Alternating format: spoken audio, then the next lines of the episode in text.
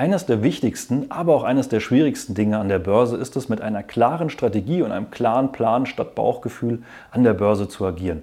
Wir wollen uns heute mal schauen, wie kann man denn eine Börsenstrategie für sich aufbauen und was sind die einzelnen Schritte dazu. Und ich nehme dich jetzt mal Schritt für Schritt mit, damit du zu deiner eigenen Börsenstrategie kommst. Und wenn dich das interessiert, dann bleib dran, gleich geht's los.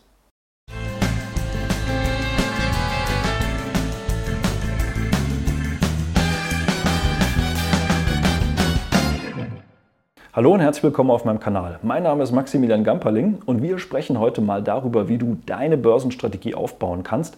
Denn es ist ja so, wenn du mir zuhörst oder eben auch manchmal anderen, und ich habe ja vor kurzem auch ein Interview gehabt mit der Investorenlegende ähm, Susan Lebermann, die auch ein Buch geschrieben hat über den entspannten Weg zum Reichtum. Auch sie spricht ja darüber, dass es extrem wichtig ist, nicht nach Bauchgefühl an der äh, Börse zu agieren, sondern eben mit einem Plan, mit einer Strategie, am besten sogar quantitativ eben untermauert. Und dementsprechend wollen wir heute mal schauen, wie du auch für dich die richtige Börsenstrategie aufbaust.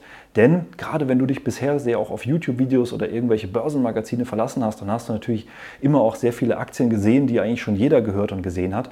Aber Aktien, die vielleicht für dich und deine Situation besonders interessant sein können, die gehen dir vielleicht verloren, weil du bisher noch keine eigene Strategie und keinen Plan hast, der passend für dich ist.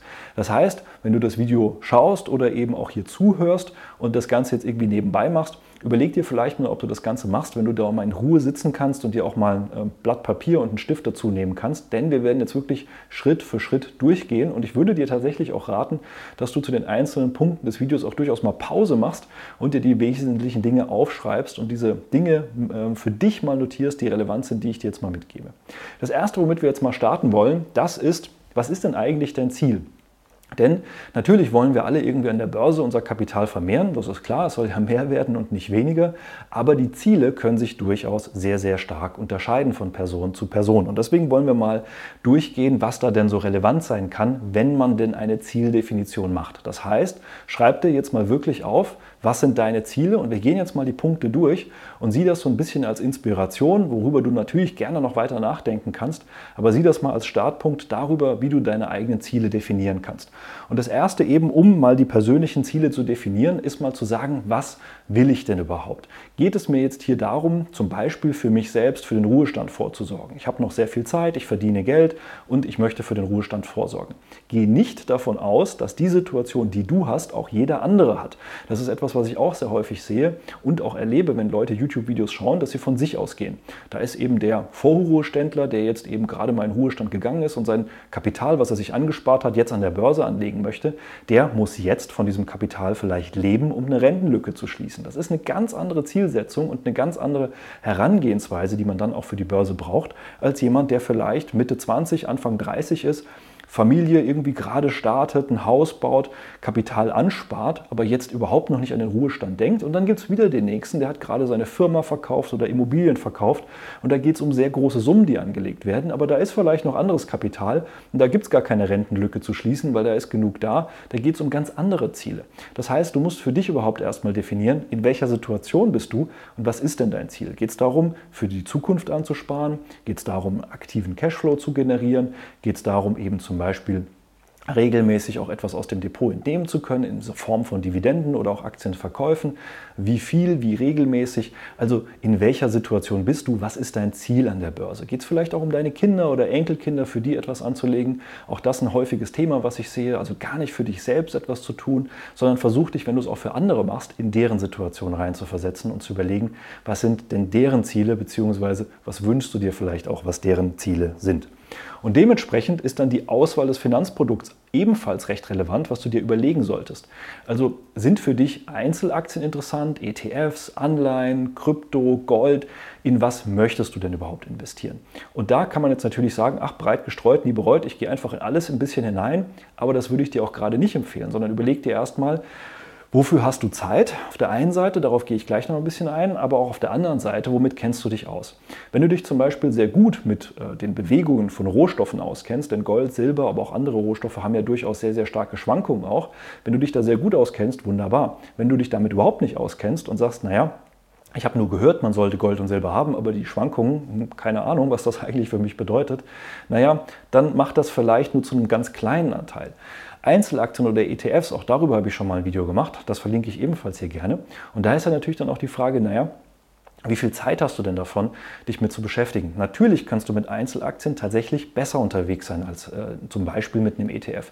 Viele sagen, naja, das ist statistisch gar nicht möglich. Ja, wenn ich auf die breite Statistik gucke, dann ist das auch so, weil die meisten agieren ja natürlich nach Bauchgefühl oder die Fonds haben sehr hohe Kosten und sind auch sehr limitiert, was sie tun können und dementsprechend agieren die häufig auch nicht besser als ein ETF. Alles richtig, aber ich sehe es an mir, ich sehe es an meinen Teilnehmern, man kann besser unterwegs sein als der Markt, nicht in jedem Monat, nicht in jedem Jahr, aber durchaus langfristig aber es bedeutet eben auch mehr Zeit und dazu solltest du auch mehr Interesse haben. Wenn dich das ganze Thema Aktien an sich, Unternehmen, Wirtschaft überhaupt nicht interessiert, dann bist du mit einem ETF besser aufgehoben und das solltest du dir auch wirklich ganz klar und ganz bewusst machen. Nur weil du mehr Rendite möchtest, bringt es dir nichts, in Einzelaktien zu investieren, wenn du dann im weiteren Verlauf überhaupt gar kein Interesse mehr dazu hast. Dann sind vielleicht ETFs oder ein ETF die bessere Wahl für dich. Also mach dir da mal Gedanken darüber, womit kennst du dich aus, sei ehrlich zu dir selbst, was interessiert dich auch, wenn dich Wirtschaft interessiert, wenn du sowieso nicht die Finger von einzelnen Aktien lassen kannst. Selbst wenn du ein ETF hättest, hast du vielleicht noch 20 andere Aktien, weil du einfach nicht die Finger davon lassen kannst. Dann ist es okay, aber dann sollte man sich auch wirklich damit beschäftigen und sollte auch wirklich verstehen, wie Aktien funktionieren und wie eben auch Unternehmenszahlen und eben auch Charttechnik zum Beispiel funktionieren und sich auf Aktien auswirken können. Also mach dir da mal Gedanken darüber, in was investierst du, warum, was passt zu dir, was passt zu deinem Zeitaufwand, zu deiner Interessenslage und entscheide darüber.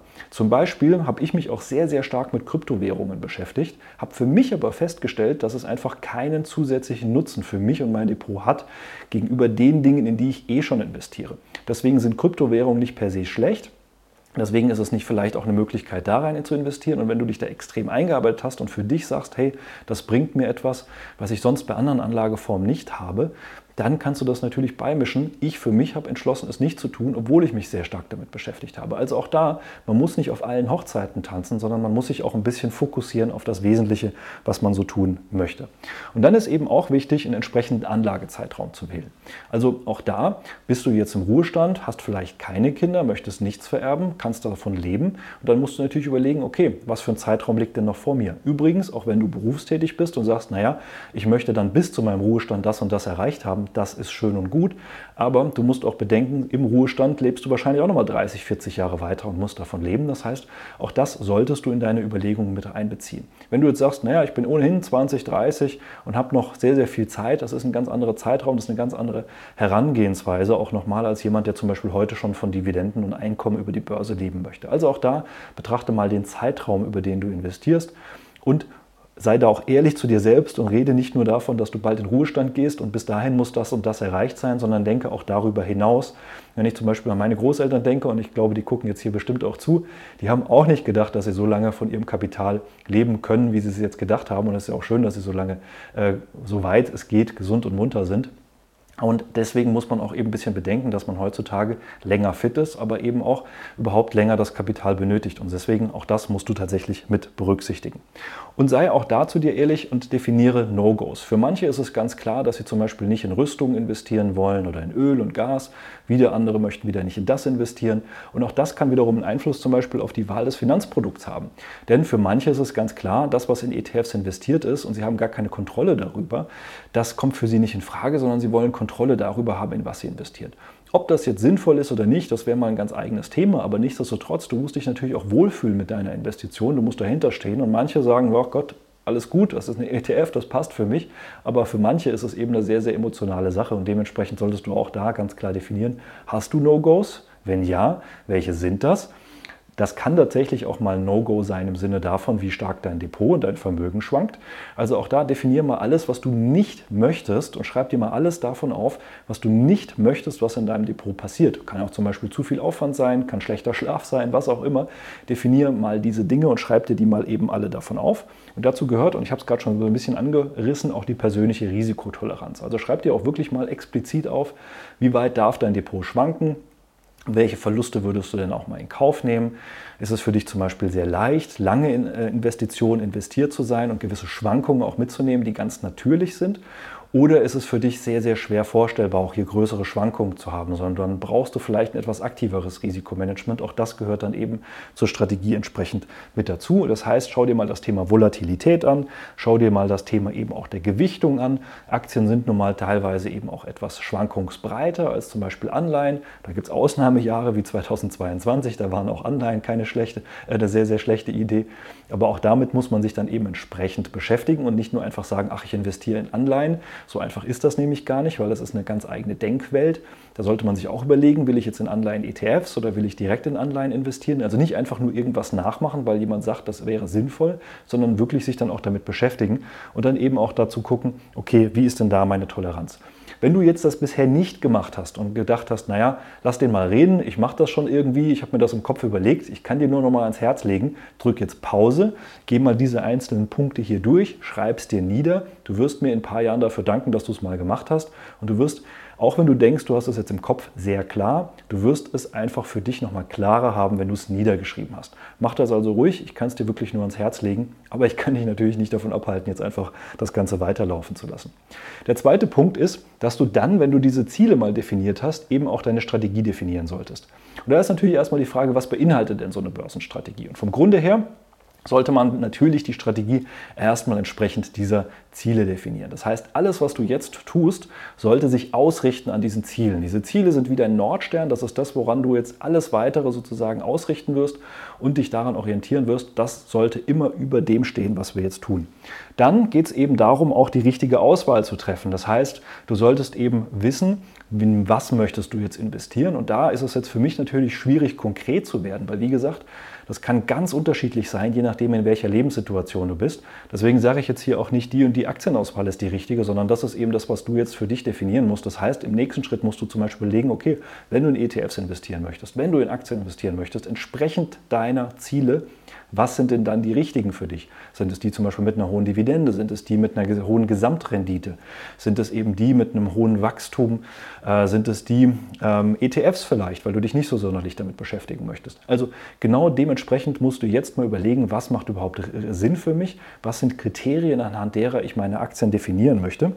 Und da würde ich dir tatsächlich auch raten, bau dir mal eine Checkliste mit genau diesen wichtigen Kriterien, die da zusammenkommen. Und auch eine kleine Empfehlung, und das ist eben auch etwas, was ich mit den Teilnehmern in meinem Coaching durchgehe, dass man eben wirklich auch nicht nur auf einzelne Zahlen guckt. Eine Dividendenrendite heute nur ist relativ unrelevant. Du musst auch gucken, wie hat die sich historisch entwickelt, wie sicher ist die zum Beispiel. Ja? Wie sicher ist denn, dass die Kursentwicklung so anhält? Äh, weil nur eine historische Kursentwicklung anzusetzen, das ist ein bisschen zu einfach. Da muss man natürlich auch ein bisschen drauf schauen, okay, auf welche welcher Basis ist die, zumindest bei Einzelaktien. Bei ETFs ist das wiederum einfacher. Da sollte man sich aber überlegen, naja, macht es denn wirklich Sinn, zu viele ETFs zu haben? Denn gerade diese Spezial-ETFs zum Beispiel sind sehr teuer und bringen keinen wirklichen Mehrwert. Also auch damit muss man sich einfach ein bisschen beschäftigen. Und das baut man dann eben in eine Checkliste ein und diese Checkliste soll dann dazu dienen, dass man künftig immer, bevor man eine Investition tätigt, diese Checkliste durchgeht, so wie jeder Pilot, obwohl er fliegen kann, obwohl er eine sehr gute Ausbildung hat, trotzdem jedes Mal noch die Checkliste durchgeht, weil es eben um Menschenleben geht so wie es dann um deine Finanzen geht und er da einfach wirklich auf Nummer sicher gehen möchte und das solltest du eben auch tun. Der nächste Punkt ist dann auch zu sagen, okay, wenn ich die richtige Aktienauswahl habe, entsprechend meiner Ziele, wann kaufe ich denn dann? Und das können ja durchaus ganz unterschiedliche Dinge sein. Das heißt, es kann Einstiegskriterien geben, fundamentale zum Beispiel anhand von einer Bewertung, technische zum Beispiel, wenn man auch sieht, dass eben äh, auch große Investoren in ein Unternehmen einsteigen. Das heißt, dass man jetzt nicht in einfach eine fallende Aktie investiert, sondern eben dann, wenn man sieht, aha, okay, da bildet sich jetzt gerade wieder ein neuer Aufwärtstrend, da gehe ich mit rein. Auch das können Kriterien sein. Oder es kann eben durchaus auch sein, dass man in gewissen Positionen reingeht oder eben per Sparplan oder zusätzlich per Sparplan. Also auch schreib dir auch das nieder. Wie möchtest du einsteigen? Auf welcher Basis? Woran machst du das fest? Äh, würdest du zusätzlich Sparpläne machen oder gar keine? Oder wann würdest du zum Beispiel Dividenden reinvestieren? Oder wenn du mal eine Aktie verkaufst, würdest du das Kapital wieder reinvestieren oder zahlst du dir das aus? Auch das sind Dinge, die du dir aufschreiben solltest und die auch tatsächlich sehr unterschiedlich sein können, je nach Situation und je nach Zielen, die man so hat. Und wenn man dann natürlich investiert ist, und ich habe es auch gerade schon angerissen, dann ist auch das Risikomanagement extrem wichtig. Das ist übrigens etwas, was viele einfach ja, unter den Tisch kehren lassen, machen Buy and Hold und wundern sich dann, dass sie sowas wie Wirecard oder eben PayPal oder eben auch Fresenius im Depot haben. Das sind ja solide, gute Aktien. Aber jedes Unternehmen hat mal erstens einen Zenit, den es überschreitet oder eben auch mal Probleme, die von außen kommen, die das Geschäftsmodell komplett über den Haufen kehren können. Und dann macht es vielleicht gar keinen Sinn mehr, in das Unternehmen zu investieren. Ansonsten bin ich dabei, langfristig investiert bleiben. Bei einem ETF, wie zum Beispiel MSCI World, S&P 500, kann das Risikomanagement durchaus ganz anders aussehen als bei einer einzelnen Aktie. Aber auch da, und da kommen wir wieder zurück auf die Ziele, kann es abhängen von deiner Risikotoleranz. Wie viel Risiko bist du denn bereit mitzugehen und mitzutragen? Und da zeige ich auch gleich mal etwas, was man zum Beispiel tun kann. Zum Risikomanagement gehört aber auch die Haltedauer. Also machst du das kurzfristig, machst du das langfristig. Aber es gehört auch die Diversifikation dazu. Das heißt, überleg dir mal, wie du diversifizieren möchtest. Ähm, wie viele Werte kannst du denn zum Beispiel bei einem Einzelaktiendepot auch wirklich verwalten? Ich habe da auch mal ein Video zu gemacht, wie viele Aktien machen denn Sinn in einem Aktiendepot. Kann ich gerne mal hier verlinken. Oder macht man eben nur ETFs? Wie viele ETFs mache ich denn dann? Äh, macht das Sinn, wirklich so breit zu streuen? Oder kaufe ich dann nur vom gleichen noch mehr über verschiedene ETFs? Ja? Also solche Sachen sollte man sich ebenfalls mal überlegen. Und eben auch mal zu sagen, okay, wann würde ich denn rausgehen? Sowohl fundamental als auch technisch, wann würde ich denn mal sagen, davon trenne ich mich jetzt? Und jetzt kann man natürlich sagen, naja, bei einem ETF, da bleibe ich einfach lange dabei. Aber ganz ehrlich, in so einer Finanzkrise, wenn dann halt mal der ETF um 50, 60 Prozent fällt, naja, spätestens nach 20, 30 Prozent wird man dann vielleicht nervös und dann fällt es einem auch schwer auszusteigen. Und dann ist man eben bei 40, 50 Prozent und dann kriegt man wirklich die Panik, weil ja sozusagen das Lebenswerk auf einmal weg ist. Und genau am Boden, wenn man nicht weiß, woran man so etwas festmacht, dann verkauft man. Das ist übrigens genau das, was die meisten Privatanleger machen, genau zum falschen Zeitpunkt kaufen und verkaufen. Dann, wenn eben die emotionale Thematik am größten ist und man das einfach nur so Larifari irgendwie im Kopf mal definiert hat, dann kommen die Emotionen und dann verkauft man im falschen Zeitpunkt. Genau dann geht es eben nach oben. Und dann hat man am tiefsten Punkt verkauft, weil man es nicht mehr aushalten konnte. Und dann sagt man, ja, so ein Mist, jetzt steigen die Aktien wieder und ich bin nicht dabei. Äh, die Börse, das ist alles Quatsch. Und dann irgendwie 10, 20 Jahre später guckt man sich das Ganze wieder an, sieht, was man alles verpasst hat, dann fängt man wieder von vorne an und macht gleich wieder die gleichen Fehler, wie man damals gemacht hat. Und wer vielleicht schon mal bei der Dotcom oder Finanzkrise das miterlebt hat, der kann das vielleicht so ein bisschen nachvollziehen, wovon ich da rede. Und das erlebe ich tatsächlich auch immer wieder, dass es solche Themen gibt und dementsprechend lieber jetzt schon direkt bei der Strategie mit berücksichtigen. Und das können auch ganz einfache Mittel sein. Das kann zum Beispiel so etwas sein, und da gehen wir dann gleich bei der Umsetzung noch mal ein bisschen genauer darauf ein, wie zum Beispiel einfache gleitende Durchschnitt oder sowas. Aber das gucken wir uns gleich noch mal ein bisschen an. Vorher gucken wir uns noch mal an, was ist denn bei der Umsetzung zu beachten. Das heißt, auch da solltest du dir jetzt mal für dich notieren, was musst du denn, bevor du in die Umsetzung gehst, nachdem du jetzt sozusagen deine Strategie auch niedergeschrieben hast, zumindest mal grobe Punkte, das kann sich ja noch weiterentwickeln mit der Zeit. Was brauchst du denn jetzt noch an gewissen Voraussetzungen, zum Beispiel eben auch technische Voraussetzungen? Das heißt, bei welchem Depot, bei welcher Depotbank, bei welchem Broker machst du es? Bist du zufrieden da, wo du bist? Oder kann man da vielleicht noch irgendwas verändern? Gibt es da vielleicht bessere Lösungen? Wenn du zufrieden bist, alles wunderbar, dann kann man das ja belassen. Welche Aktienscreener, welche Chartsoftware benutze ich, welche ähm, Tools nutze ich, um fundamental Unternehmen mir anzuschauen? Schreib dir auch das nieder oder definier für dich, dass du da nicht kreuz und quer irgendwelche Daten abrufst oder dich nur auf YouTube-Videos oder irgendwelche Briefchen verlässt, sondern wo recherchierst du selbst und woran machst du das Ganze eben fest? Dann eben auch solche Filter mal definieren anhand der Checkliste, die wir ja gerade vereinbart haben. Das heißt, schreib dir da auch mal auf, was stellst du dann in diesen Filtern wie ein? Wie kannst du dann solche Unternehmen finden? Auch mal für die Zukunft. Schreib dir es jetzt wieder, weil vielleicht in fünf Jahren, wenn du es dir dann wieder anguckst, dann ist es vielleicht nicht mehr ganz so relevant. Und das ist natürlich dann eben gerade vor allen Dingen für Aktien besonders wichtig. Halte diese Regeln der Strategie auch diszipliniert ein. Das heißt, ähm, mach dir da einen Zettel, mach dir das irgendwie schön, legst dir neben den Schreibtisch, äh, klebst dir auf den Desktop, wie auch immer du das machen möchtest. Aber so, dass du jedes Mal, bevor du an der Börse handelst, eben auch hier so eine gewisse Vorlage hast, an der du dich eben auch orientieren sollst solltest, damit du die eben auch durchhältst. Und dazu gehört eben auch ganz wichtig, dass man eben Routinen einbaut für diese regelmäßige Umsetzung. Zum Beispiel bei meinen Teilnehmern, wenn wir über die Ankerstrategie sprechen, wir haben eine wöchentliche Routine, das heißt einmal in der Woche schauen wir drauf, ob alles okay ist, ob man irgendwas anpassen muss oder nicht. Meistens nicht. Aber wenn du kurzfristiger aktiv bist, kann das zum Beispiel täglich sein. Wenn du sagst, ah, wöchentlich ist mir noch zu oft, ich komme eigentlich nur monatlich dazu, dann mach das monatlich. Das ist auch okay. Gerade bei ETFs macht es vielleicht nur Sinn, einmal im Jahr irgendeine gewisse Dinge Thematik zu machen oder einmal im Monat. Bei Einzelaktien haben sich tatsächlich die wöchentlichen Checks, zumindest langfristig, durchaus äh, ja, angeboten, äh, weil wöchentlich eine gute Routine ist. Monatlich ist dann manchmal ein bisschen zu schwierig. Das kann man dann eher bei ETFs machen. Dass man da zumindest mal einen gewissen Blick drauf hat, was ist denn da passiert, ist das jetzt kritisch oder nicht, gerade auch eben im Bezug auf das Thema Risikomanagement.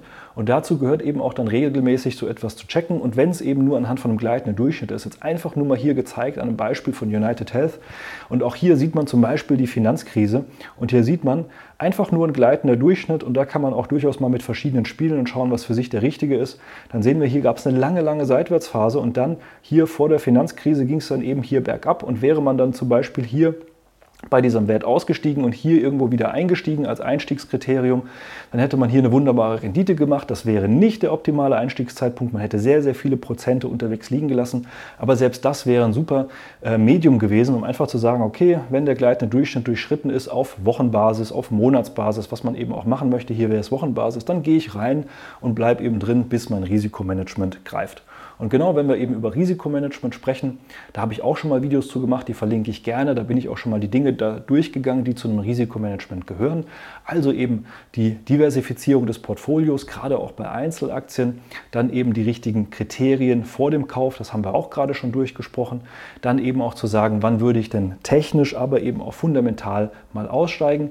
Ganz wichtig ist, diese vor dem Kauf festzulegen, dass man eben auch vorher schon definiert hat, wo würde ich rausgehen und nicht erstmal kaufen und dann schaue ich mal, was ich mache. Das kann ich in der Situation immer noch entscheiden. Das geht 100% schief, sondern eben vorher definieren, wo will ich rausgehen, diese regelmäßig überprüfen, nicht nach unten anpassen, aber auch da die Routine einhalten, das regelmäßig zu überprüfen.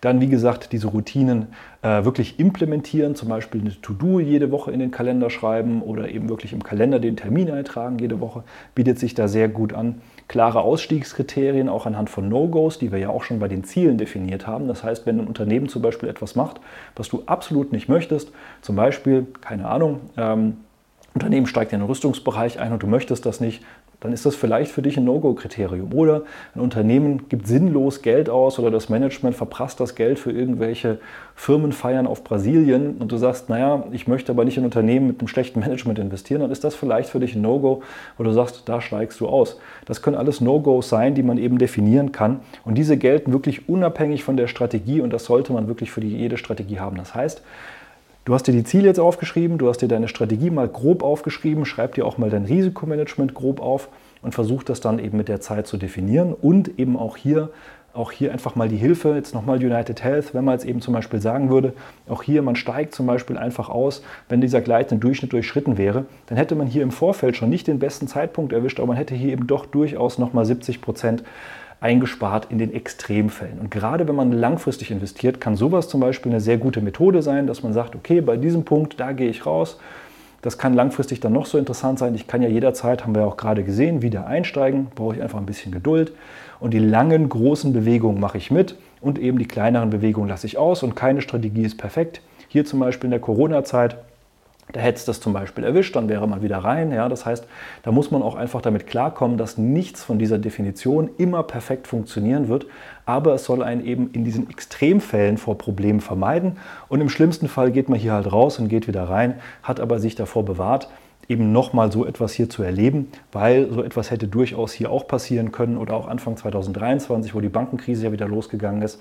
Auch das hätte durchaus nochmal in so einer Situation enden können, kann es ja jederzeit wieder. Und dementsprechend macht es da Sinn, auch manchmal das Bauchgefühl auszuschalten und auch mal was Technisches zu benutzen. Das können gleitende Durchschnitte sein, da gibt es auch viele intelligentere Methoden und auch Kombinationen von Methoden, die ein bisschen ja, besser noch funktionieren als einfach nur der gleitende Durchschnitt. Aber das ist zum Beispiel ein super Tool, um überhaupt erstmal anzufangen und sich mit dem Thema vertraut zu machen, bevor man es mit der Zeit dann komplexer und eben ausgefeilter macht. Wenn du jetzt sagst, das ist für dich noch etwas schwierig, das Ganze umzusetzen, dann guck dir das Video auf jeden Fall nochmal an. Geh diese Punkte nochmal durch. Wenn du dir das jetzt noch nicht aufgeschrieben hast, dann wäre jetzt der Zeitpunkt, dass du dich nochmal hinsetzt, das Video nochmal von vorne durchschaust, jeden einzelnen Punkt durchgehst und dir wirklich Notizen dazu machst, um überhaupt mal einen ersten Entwurf deiner Strategie zu haben, mal eine grobe Definition. Das muss weder perfekt, das muss weder ausgefeilt sein, aber damit du es zumindest mal grob auf Papier gebracht hast. Und dann kannst du dir ja auch durchaus vornehmen, dass du einmal in der Woche zum Beispiel, wo du diese Routine jetzt neuerdings umsetzt, dass du dir da auch mal durchnimmst, deine Learnings damit einzubauen, ohne deine Strategie jedes Mal über den Haufen zu werfen. Wenn du sagst, du möchtest Hilfe dabei, äh, für dich alleine ist das vielleicht noch ein Buch mit sieben Siegeln, sondern du möchtest da eben auf bewährte Strategien aufbauen, passend zu deiner Situation, dann melde dich gerne mal für ein kostenloses Strategiegespräch. Dann schauen wir uns deine Ziele an, die du dir jetzt hoffentlich auch aufgeschrieben hast, schauen uns deine Situation an, klären, ob und wie wir dir dabei helfen können, mit den Strategien, die wir auch kennen und die wir umsetzen können, dir da auch weiterzuhelfen. Und dann freue ich mich, wenn wir uns da in einem Strategiegespräch auch kennenlernen. Ansonsten hoffe ich natürlich, das Video hat dir schon geholfen. Hinterlass mir einen Daumen nach oben, abonniere den Kanal, falls noch nicht geschehen. Und ansonsten freue ich mich, wenn wir uns im nächsten Video wiedersehen. Mach's gut, bis dahin, viel Erfolg. Ciao.